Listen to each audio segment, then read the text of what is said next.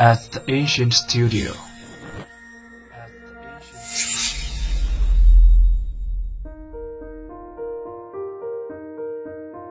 精作剧目，精作音乐，我们用声音说话。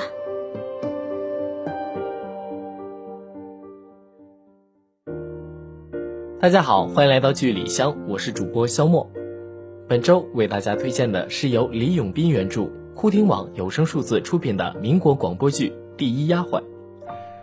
晚清至民国年间，家国巨变，民生疾苦，商业凋敝。一个从皇宫流落到晋商岳家大院的丫鬟，凭借自己的智慧、才干和悟性，不辞辛劳，走西口进京城，下南方，一步步成为大院女主人和绝顶商人。使岳家在风雨飘摇的年代立于不倒，而他身后也留下了一个个谜团。接下来，让我们一起收听这一部商业大戏吧。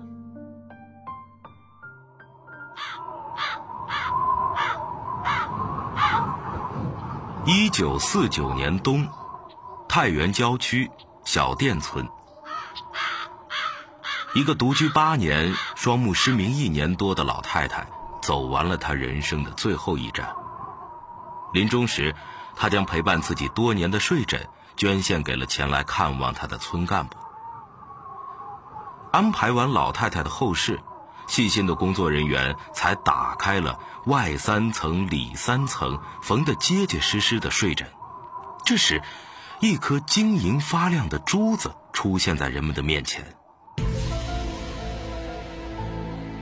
经文物专家鉴定，此圆珠并非普通的宝珠，而是一颗罕见的夜明珠。它之前的主人正是慈禧太后。传说中，慈禧有两颗夜明珠，其中一颗随她所葬，后被军阀孙殿英所盗。那么，老太太的这一颗？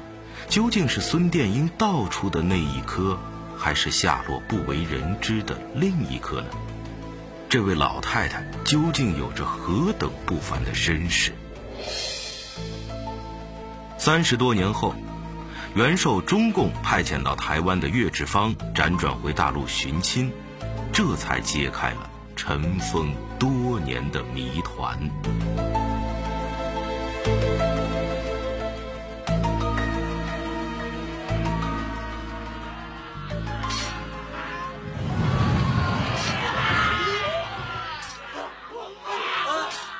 一九零零年，八国联军攻占了京津，慈禧携光绪在兵丁的护驾下仓皇出京西逃而去，皇室及护从官员一路横加搜刮，太行山上随处可以看到逃难的人们。农历九月初一，正值深秋，鹅毛大雪忽然素裹了绵延的太行山。早来的寒冷降临到多难的大地。浩浩荡荡的皇室队伍进入山西界。岑春轩进献野黄花一把，红枫叶一束，受到了慈禧的犒赏。当日，慈禧和光绪皇帝便在代州阳明堡内贾家大宅住了下来。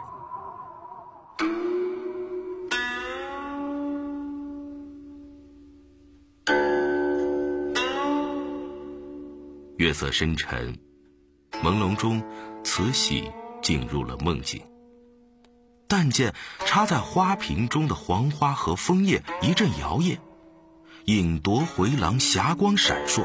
转眼间，荷衣飘动，回风舞雪，纤腰楚楚的两个仙女嬉闹着出现在慈禧的面前。蓝妹妹好。你们是赤橙黄绿青蓝紫，本是天宫七仙子，只因妹妹思红尘，下入凡间六十时。妹妹想清楚了吗？慈禧似乎想明白了什么，转眼间变成了年轻漂亮。从灵儿的流落晋香到她走进晋商大院，在岳家大院错落有致、亭台楼阁、雕梁画栋、粉饰彩绘、精妙迷人的乐府院落之中，灵儿开始了她一生中与众不同于皇宫的精彩生活。